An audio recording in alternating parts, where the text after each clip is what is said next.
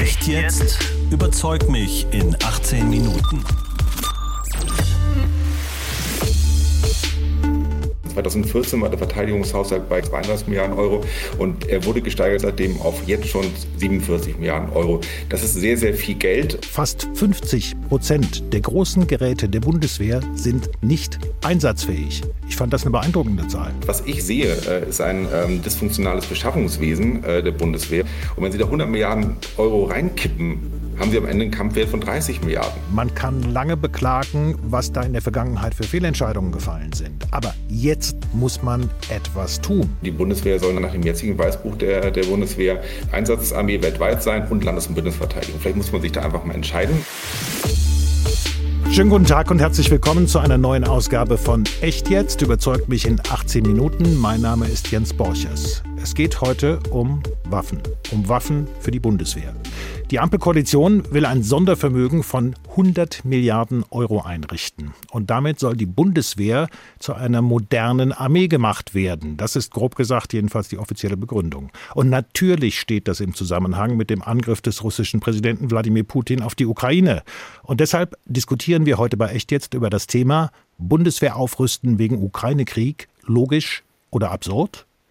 Mein Gesprächspartner ist Alexander Lotz, Abrüstungsexperte der Organisation Greenpeace und Greenpeace versteht sich als Teil der neuen Friedensbewegung. Hallo und herzlich willkommen bei Echt jetzt, Alexander Lotz. Guten Tag, Herr Borchers. Herr Lotz, Sie haben eine kurze, klare Position zum 100 Milliarden Vorhaben der Bundesregierung. Was meinen Sie dazu? Genau. Greenpeace lehnt dieses ähm, absurde Aufrüstungsprogramm ab.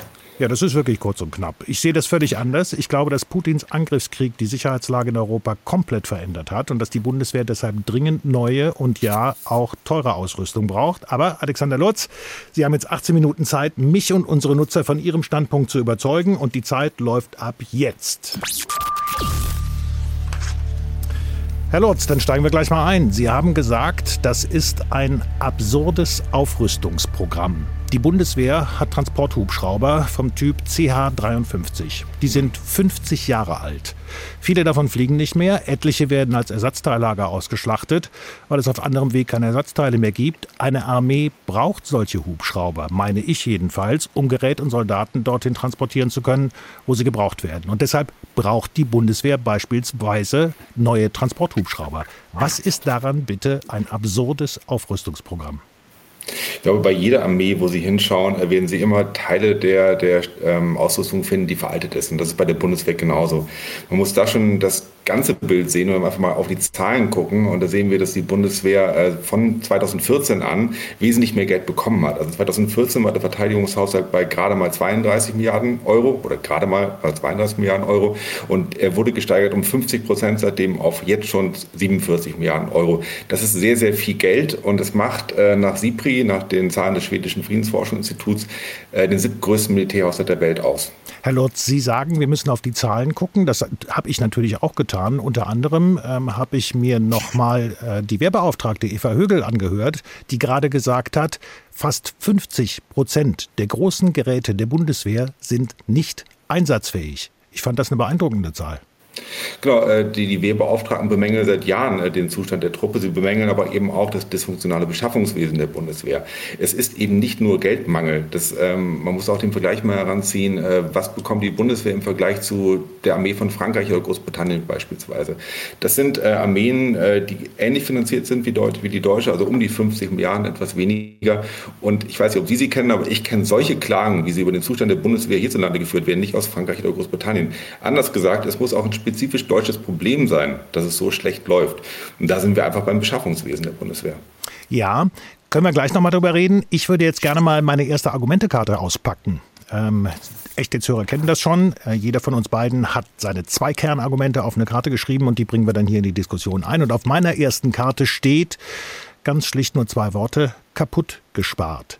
Und ich möchte das auch nochmal mit Zahlen unterlegen. 1999, kurz nach dem Mauerfall, also zehn Jahre nach dem Mauerfall, lag der Anteil der Verteidigungsausgaben am deutschen Gesamtetat bei 3,9 Prozent.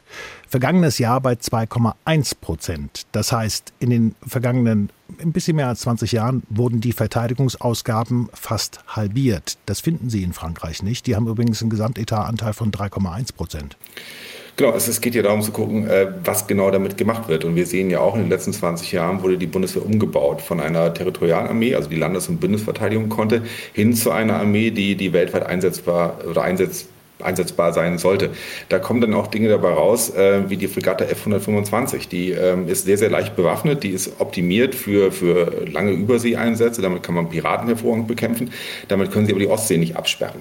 Das sind Entscheidungen, die einfach getroffen worden sind. Die sind unabhängig vom Geld. Das ist eine, eine politische Entscheidung gewesen, zu sagen, wir machen eine Einsatzarmee und wir machen jetzt keine Landes- und Bundesverteidigung mehr da muss man halt, äh, wenn man das möchte, muss man eben Gelder dann umschichten und eben von manchen Projekten weg hin zu denen, die in der Landes- und Bundesverteidigung wirklich dienlich sind. Also Herr Lutz, äh, das, das kann ich nachvollziehen, dass Sie sagen, da ist eventuell in manchen Bereichen ist Geld nicht an der richtigen Stelle eingesetzt worden. Ähm, ganz ehrlich gesagt, das hilft uns ja jetzt nichts. Wir haben momentan eine Bundeswehr, von der äh, der Heeresinspekteur sagt, die sind mehr oder weniger stehen die blank da. Jetzt haben wir aber es mit einem Aggressor zu tun, der hat den Krieg angefangen, der ist gerade mal zwei Flugstunden von uns weg. Was machen wir da? Genau, man muss gucken, was man jetzt will. Also ich, ich sagte ja gerade, ähm, die Bundeswehr soll nach, den jetzigen, äh, nach dem jetzigen Weißbuch der, der Bundeswehr beides können. Einsatzarmee weltweit sein und Landes- und Bundesverteidigung. Vielleicht muss man sich da einfach mal entscheiden und dann äh, kriegt man die, die Projekte auch auf die, aufs Gleis gestellt, wie man es braucht. Das ist die erste wichtige Entscheidung, äh, die man jetzt treffen muss. Und deswegen finde ich auch den, den Prozess, den Olaf Scholz und die Bundesregierung gewählt haben, höchst ungünstig. Ähm, erstmal 100 Milliarden in den Raum stellen und dann gucken, was man damit macht, äh, ist eigentlich genau falsch rum. Ich verstehe den, äh, den Druck sozusagen auch der Öffentlichkeit und vielleicht auch den Druck im Hinblick gegenüber Russland irgendwas zu tun. Aber als erstes müsste kommen äh, die Analyse, was braucht die Bundeswehr, was soll sie denn äh, tun damit oder was soll sie tun und was braucht die Bundeswehr. Und danach kommt die Frage, wie viel Geld man dafür ausgeben möchte. Herr Lutz, da würde ich jetzt einwenden, diese Entscheidungen sind doch eigentlich in den letzten Jahren schon gefallen. Also ähm, seit 2014, Sie haben das ganz am Anfang schon gesagt, steigt der Verteidigungsetat. Und was war 2014? 2014 hat Russland, also das Risikoland, mit dem wir es hier zu tun haben, die Krim annektiert. Und damals hat man offensichtlich dann auch in der Politik verstanden, hoppala, nur Auslandseinsätze machen und so ein bisschen hier Kontingent für die NATO und da ein Kontingent für die NATO, damit kommen wir nicht weiter. Wir müssen wieder Bündnis- und Landesverteidigung machen. Und genau darum geht es ja jetzt nach diesem äh, begonnenen Angriffskrieg auf die Ukraine umso mehr. Also muss man da Geld reinstecken, meine ich. Ich glaube, man muss gucken, was man genau dafür braucht. Und ähm, das ist, glaube ich, die, die, äh, ja die Kunst dabei, äh, jetzt eine Analyse zu machen von dem, was, was innerhalb der, von der Bundeswehr gebraucht wird, aber auch was im NATO-Rahmen gebraucht wird. Die, die russische Aggression äh, ist da und es muss darauf reagiert werden. Meine erste, äh, ja, was ich prioritär finde dabei, ist, dass die, das NATO-Bündnisversprechen wirklich äh, unterlegt wird und das ist nicht unbedingt äh, mit, mit höheren Verteidigungsausgaben zu machen, sondern primär mit dem äh, Zuschaustellen des, des Willens, des politischen Willens auch äh, Bündnisverteidigung zu machen. Das ist nicht nur eine Geldfrage, sondern auch ähm, eine rein politisch-symbolische Sache, die man machen muss dabei. Ja, auch das Argument kann ich nachvollziehen. Ähm, da sagen jetzt allerdings pfiffige Diplomaten, bringen da immer gerne einen Spruch, ohne militärische Fähigkeiten ist alle Diplo Diplomatie gar nichts. Und wir haben diese militärischen Fähigkeiten nicht, jedenfalls nicht in der Bundesrepublik Deutschland. Und damit fällt auch ein ganz wesentlicher Teil des NATO-Bündnisses aus. Also was tun? Genau, Sie sagen ja, das NATO-Bündnis, Deutschland ist nicht allein das NATO-Bündnis. Und wenn man die Zahlen jetzt mal raussucht von SIPRI, äh, das sind, ähm, die sind angreifbar in gewisser Hinsicht, weil es äh, von der Kaufkraft her nicht, mit, nicht ausreichend mit einbezogen wird. Aber die nackten Zahlen sind schon mal interessant an sich. Äh, da hat die NATO Verteidigungsausgaben im Jahr, von 2000, im Jahr 2020 in der Höhe von 1.100 Milliarden Dollar gehabt und Russland von 61,7 Milliarden Dollar. Das, sind, ähm, das ist eine gehörige Diskrepanz. Es gibt aber auch ähm, Zahlen, die den die Kaufkraft äh, berücksichtigen dabei. Also es ist klar, dass ähm, in Russland einfach mehr für den Dollar gekauft werden kann. Dementsprechend gibt es Kaufkraftvergleiche und wenn man selbst man die nimmt, sieht man, dass die da habe ich nur Zahlen von 2019 zur Hand. Da sieht man, dass ähm, Russland zwar bei 65 Milliarden Dollar Verteidigungsausgaben ungefähr einen Verteidigungsetat von umgerechnet nach der Kaufkraft in Bezug auf die USA von 207 Milliarden Dollar hat. Selbst das, wenn man das berücksichtigt, ist die NATO immer noch weit voran bei den äh, Militärausgaben. Also es geht darum, wie man es ausgibt und vor allem, wie man das Ganze eben auch im Bündnis abstimmt. Herr Lutz, ich bin da ganz bei Ihnen, dass es darauf ankommt, wie man das ausgibt. Und nochmal, ähm, ich bestimme Ihnen durchaus zu, da, hat's, da sind in der Vergangenheit wirklich eine Menge Böcke geschossen worden. Und trotzdem würde ich jetzt gerne nochmal meine zweite Argumentekarte ziehen. Und da steht drauf Glaubwürdigkeit. Ich glaube, Deutschland ist das Land mit der höchsten Dichte an Friedensforschern, ähm, was wir in Europa so haben. Ich will Ihnen mal ähm, ein Zitat präsentieren, was äh, ich von Nicole Deitelmann, das ist die Chefin der Hessischen, des Hessischen Instituts für Friedens- und Konfliktforschung, HSFK, gesagt hat, äh, zur aktuellen Situation. Zitat, ich muss sicherstellen, dass ich nicht bedroht bin, bevor ich mit anderen in ein Gespräch über gemeinsame Regeln und Normen eintreten kann. Wir sind jetzt in einer solchen Situation. Wir haben es mit jemandem zu tun, der alle Regeln und Normen, die wir aufgebaut haben, niederzureißen gedenkt. Dem müssen wir erstmal mit Abschreckung begegnen. Das sagt eine Friedensforscherin. Was ist falsch daran? Ich sage nicht, dass es falsch ist. Ähm, ich, ich, plädiere für ein, ein, vernünftiges Maß des Ganzen und ich plädiere, plädiere, dafür, dass man eben auch vorher eine, eine, ausreichende Analyse macht, bevor man irgendwas tut. Ich denke mal, äh, was ich schon sagte, ist, es geht um die um Russland abzuschrecken tatsächlich, braucht es äh, das klare politische Signal, das auch zu tun. Das kann ich mit noch mehr Geld tun und noch mehr Rüstung. Es geht aber darum, dass es glaubwürdig ist, dass man wirklich die baltischen Staaten verteidigen möchte. Das misst sich nicht an Geld alleine. Ich wiederhole mich da. Ähm, und was ich sehe, äh, ist ein ähm, dysfunktionales Beschaffungswesen äh, der Bundeswehr oder in, Deutschland. Und wenn Sie da 100 Milliarden Euro reinkippen, haben Sie am Ende einen Kampfwert von 30 Milliarden. Man muss doch erstmal gucken, äh, was schiefläuft in den vergangenen Jahren. Sie hatten es selber schon gesagt. Es ist ein Beschaffungsskandal nach dem anderen, der, der sich an den anderen reiht. Also Sie werden 100 Milliarden ausgeben, aber Sie kriegen keine Kampfkraft für 100 Milliarden dafür. Das sagt Alexander Lotz, Abrüstungsexperte von Greenpeace, mit dem ich gerade über das Thema rede bei Echt Jetzt. Bundeswehr aufrüsten wegen Ukraine-Krieg, logisch oder absurd. Herr Lutz, ich glaube, wir sind uns an einem Punkt einig, das müssen wir jetzt auch nicht weiter wiederholen. Es gibt Probleme im Beschaffungswesen. Aber Sie haben eben gesagt, ein dysfunktionales Beschaffungswesen. Und da sollte man keine 100 Milliarden reinkippen. Dann muss ich allerdings fragen, wie viel würden Sie denn reinkippen? Gute Frage. Ähm, was ich sagte, ist, es braucht eine, eine Bedarfsanalyse. Ich, äh, dazu gehört eben auch zu gucken, was gerade in der Ukraine geschieht. Ähm, wenn man mal sieht, dass die, die russische Armee ähm, ja, nach den Erkenntnissen, die wir heute haben, das kann in einem Monat auch anders aussehen, aber keine wirklich beeindruckende Performance hinlegt, dann muss man sich die Frage stellen, was braucht es genau, um diesen, dieses äh, Land abzuschrecken in Zukunft. Diese Analyse würde ich einfach vorher setzen. Und dann daran orientiert sich eben, wie viel Geld man ausgibt. Sie sagten eingangs, der, der schwere Transporthubschrauber, das beispielsweise erscheint mir auch eine sinnvolle Investition zu sein, wenn man eine kampffähige Bundeswehr haben möchte. Und das lässt sich ja alles fortsetzen. Also wenn ich den Militärexperten und den Generälen glauben darf, dann geht es darum, dass die Bundeswehr, die hat noch nicht mal ausreichend Munition. Das ist ja, ich meine, das ist ein Witz. Und ich stelle mir immer vor, von den langen Unterhosen und äh, nicht warmen Kleidung für die Soldaten äh, davon gar nicht zu reden. Und ich stelle mir immer vor, da sitzt einer im Kreml, der Herr Putin, der liest natürlich auch, dass wir, was, was wir hier in den Zeitungen, in den Medien von unseren Militärexperten hören der muss doch feixen.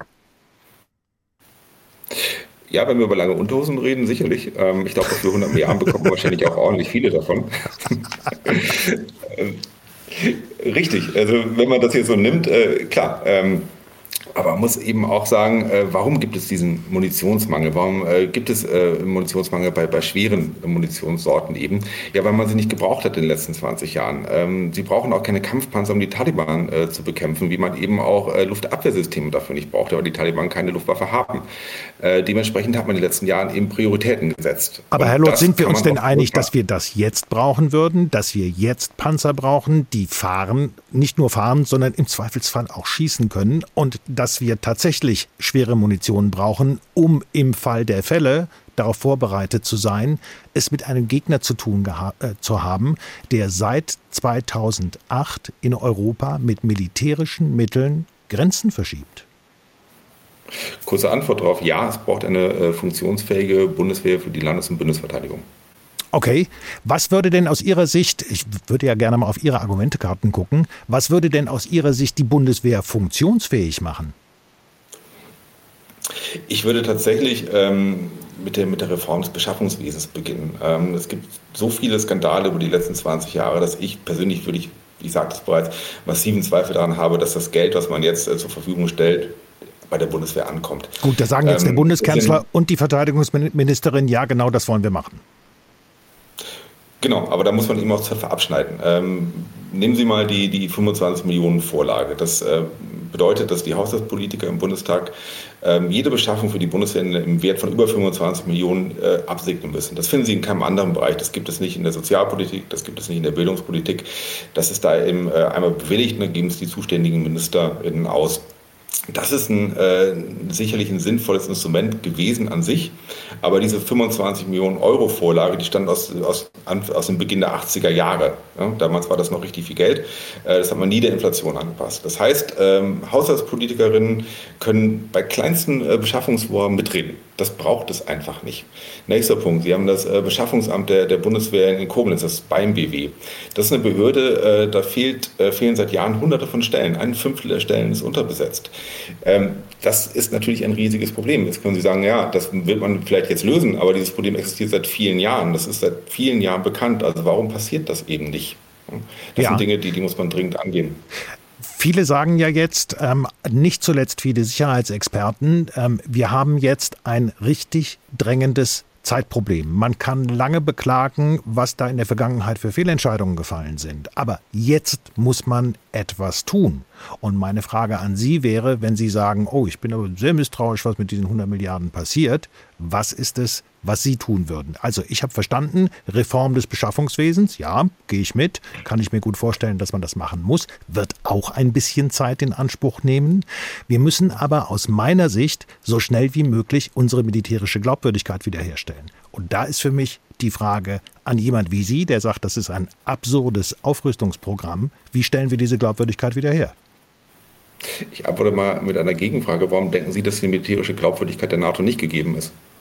Weil ähm, ich sehr klare Hinweise von all unseren Bündnispartnern haben, habe, und das fängt an bei den baltischen Staaten, die sagen, hey Leute, ihr wollt uns verteidigen können und ihr habt keine ausreichenden Panzerfahrzeuge, die tatsächlich dann auch, wenn man den Schlüssel umdreht, ähm, losstarten. Ihr habt keine entsprechenden Munitionsvorräte. Ihr seid nicht in der Lage, Gerät im Ernstfall tatsächlich schnell zu uns zu bringen, wenn wir es brauchen. Und wir sind in einer Situation, wo wir damit rechnen müssen, dass Herr Putin demnächst auf die Idee kommt, uns anzugreifen. Ja, genau. Es ist, ist äh, definitiv, ähm, es ist eine, so umformuliert. Ähm, die Frage ist, wie man die, die osteuropäischen Staaten verteidigen kann. Bei den baltischen Staaten wird es immer eine große, große Schwierigkeit sein. Äh, Aber wir waren jetzt gerade bei der Glaubwürdigkeit. Genau, also die, die Glaubwürdigkeit der NATO, eben die, die Verteidigungsfähigkeit und die, die das Bündnis zu verteidigen. Es hängt nicht unbedingt von den einzelnen militärischen Mitteln ab. Es geht darum, äh, wie man das Ganze auf einen Haufen bekommt. Auf einen Haufen? Was, was muss ich mir darunter vorstellen? Tatsächlich ist es eine schwierige Situation für, für jemanden, der all die Jahre jetzt in meiner Person all die Jahre für Abrüstung äh, gearbeitet hat und wir stehen auch alle unter dem Schock, was einfach geschehen ist. Dieser, dieser Angriff von Putin ist zynisch und brutal und tatsächlich, äh, das muss man selbst äh, aus meiner Perspektive sagen, es geht darum, dass man funktionierende militärische Strukturen bekommt. In Bezug auf die NATO bedeutet das äh, natürlich, dass man äh, Manöver abhält, wie man äh, Truppen disloziert, wie man sie eben von den USA auch nach Europa und weiter nach Osten bekommt. Das muss geübt werden. Es gab vor zwei Jahren das NATO-Manöver Defender. Ähm, sowas gehört sicherlich aktuell dazu, ja. Okay, sowas gehört auf jeden Fall dazu, gar keine Frage. Wir hatten aber auch schon, und darüber reden wir, wir reden über diese 100 Milliarden für die Bundeswehr. Wir hatten schon NATO-Manöver, wo die Bundeswehr mit Material aufgelaufen ist, was dann während des Manövers nicht funktioniert hat. Das ist das, was ich meine mit, wir müssen unsere militärische Glaubwürdigkeit zurückkriegen. Und dafür braucht es Geld. Genau, ich glaube, dass das, was ich mal gesehen habe, war ein Bild von einem Manöver, ein Automanöver. Da hatten die Bundeswehrsoldaten ähm, schwarz angemalte äh, Besenstiele, um damit äh, Maschinenkanone, ein Maschinengewehr zu, äh, zu imitieren. Äh, Natürlich, das ist ein Riesenproblem. Aber das sind Dinge, die, äh, das ist natürlich eine Zuspitzung jetzt, aber es hat nicht nur mit dem Geld zu tun, was ich sagte. Wir haben 50 Milliarden im Jahr jetzt schon oder 47 Milliarden Euro für Verteidigung ausgegeben. Und da muss man gucken, wo versickert dieses Geld? Und das ist die, die, die entscheidende Frage. Das ist die entscheidende Frage und bei uns ist jetzt entscheidend, die Zeit ist zu Ende. 18 Minuten schon wieder wie im Fluge vergangen. Ende der Debatte. Herr Lutz, schon mal ganz, ganz herzlichen Dank, dass Sie sich dieser Debatte gestellt haben. Ähm, natürlich weiß auch ich das, was Sie gerade angesprochen haben. Äh, Abrüstungspolitiker und Abrüstungsexperten haben es gerade schwer angesichts dieser aktuellen Situation. Ich nehme aus unserer Debatte mit ähm, Ihren wirklich sehr klaren und sehr deutlichen Hinweis, wir haben da ein fettes Problem im Beschaffungswesen. Nehmen Sie aus unserer Debatte etwas mit? Ja, schwierig. Also ich, ich glaube, solange der, der, der Begriff steht ein bisschen schräg, solange der Pulverdampf nicht verzogen ist, äh, blicken wir nicht genau auf dieses Bild. Ähm, man muss abwarten, wie sich das in der Ukraine entwickelt. Ähm, und erst dann kann man, glaube ich, die richtigen Schlüsse ziehen. Ganz, ganz herzlichen Dank, dass Sie mitgemacht haben. So, und jetzt seid ihr da draußen dran. Welche Argumente habt ihr zum Thema Bundeswehr aufrüsten wegen Ukraine-Krieg logisch oder absurd? Wer hat euch überzeugt oder besser noch, welche Argumente haben euch überzeugt? Wir warten auf eure Kommentare. Die könnt ihr uns auf unserer Internetseite hrinforadio.de abgeben oder ihr schickt uns eine Sprachnachricht auf die Nummer 0800 800 7777. Hier ist nochmal die Nummer für die Sprachnachrichten 0800 800 7777. Wir melden uns dann wieder mit einem Echt jetzt eure Meinung und erzählen, welche Argumente, Reaktionen und Kommentare ihr uns geschickt habt. Und zu jeder Echt jetzt Sendung gehört ein Faktencheck und der kommt jetzt. Echt jetzt? Der Faktencheck. Jens Borchers erwähnt gleich zu Beginn der Diskussion den schweren Transporthubschrauber CH-53. Der sei 50 Jahre alt, viele dieser Hubschrauber seien nicht mehr einsatzfähig, weil Ersatzteile fehlen. Die Bundeswehr brauche deshalb dringend ein Nachfolgemodell. Das ist richtig. Im aktuellen Bericht der Wehrbeauftragten des Bundestages ist der CH-53 auch Thema, wieder einmal. Seit 2002 gebe es Kritik an dem Hubschrauber. Damals stürzte einer der Hubschrauber wegen eines Materialfehlers über der afghanischen Hauptstadt Kabul ab. Sieben Soldaten kamen ums Leben. Eine Entscheidung für ein Nachfolgesystem gibt es aber bis heute, 20 Jahre nach diesem Absturz, nicht. Alexander Lurz von Greenpeace spricht wiederholt über das Zitat dysfunktionale Beschaffungswesen für die Bundeswehr. Tatsächlich wird seit Jahren über massive Probleme in diesem Bereich diskutiert. Der frühere Wehrbeauftragte Hans-Peter Bartels bezeichnete das Beschaffungswesen der Bundeswehr vor zwei Jahren in einer ZDF-Dokumentation als Zitat organisierte Verantwortungslosigkeit. Verteidigungsminister unterschiedlicher Parteien haben immer wieder Reformen angekündigt. Die Beschaffung von Bundeswehrausrüstung müsse schneller und effizienter werden. Zuletzt versprach das die amtierende Verteidigungsministerin Christine Lambrecht am 14. Januar im Deutschen Bundestag. Zitat, ich werde das Beschaffungswesen gründlich modernisieren. Zitat Ende. Wie schnell das gehen wird, ist eine unbeantwortete Frage. Schließlich erwähnt Alexander Lurz am Ende der Debatte ein Bild von einem NATO-Manöver. Darauf sei zu sehen, wie Bundeswehrsoldaten auf einem gepanzerten Fahrzeug des Typs GTK Boxer ein Rohr der Waffenanlage mit einem schwarz gestrichenen Besenstiel simulieren. Fakt ist, der Vorfall hat sich wohl tatsächlich ereignet. Ein Foto haben wir dazu aber bei unserer Recherche nicht gefunden. Zumindest keines, das die echte Situation zeigt. Denn tatsächlich hat die Redaktion des ARD-Magazins Report Mainz die fragliche Szene für einen Film bildlich nachgestellt. Und in diesem Film aus dem Jahr 2015 geht es tatsächlich um den fraglichen Besenstieileinsatz. Grundlage des Berichts waren laut Reportredaktion interne Unterlagen aus dem Verteidigungsministerium, aus denen hervorgehe, dass bei einem NATO-Manöver im Jahr 2014 schwarz angemalte Besenstiele als Attrappe einer Waffenanlage auf einem Führungsfahrzeug GTK Boxer verwendet wurden. Das Verteidigungsministerium dementierte damals nicht ausdrücklich den Bericht von Report Mainz. Stattdessen teilte das Verteidigungsministerium mit, für das gepanzerte Fahrzeug sei in der eingesetzten Funktion beim NATO-Manöver eine Waffenanlage weder vorgesehen noch notwendig gewesen. Und weiter heißt es wörtlich, warum dennoch durch die bedienenden Soldaten eine Waffenanlage simuliert wurde, ist fachlich nicht nachvollziehbar. An einer Stelle im Gespräch zitiert Jens Borchers eine Wissenschaftlerin mit der Aussage, einem Aggressor müsse man unter Umständen mit Abschreckung begegnen. Der dabei genannte Nachname ist falsch. Die Leiterin der Hessischen Stiftung für Friedens- und Konfliktforschung heißt korrekt Nicole Deitelhoff, nicht Deitelmann. Das war echt jetzt. Überzeugt mich in 18 Minuten zur Debatte um die Frage Bundeswehr aufrüsten wegen Ukraine-Krieg. Logisch oder absurd? Mein Name ist Jens Borchers. Bis bald. Echt jetzt? Überzeug mich in 18 Minuten. Ein Podcast des Hessischen Rundfunks.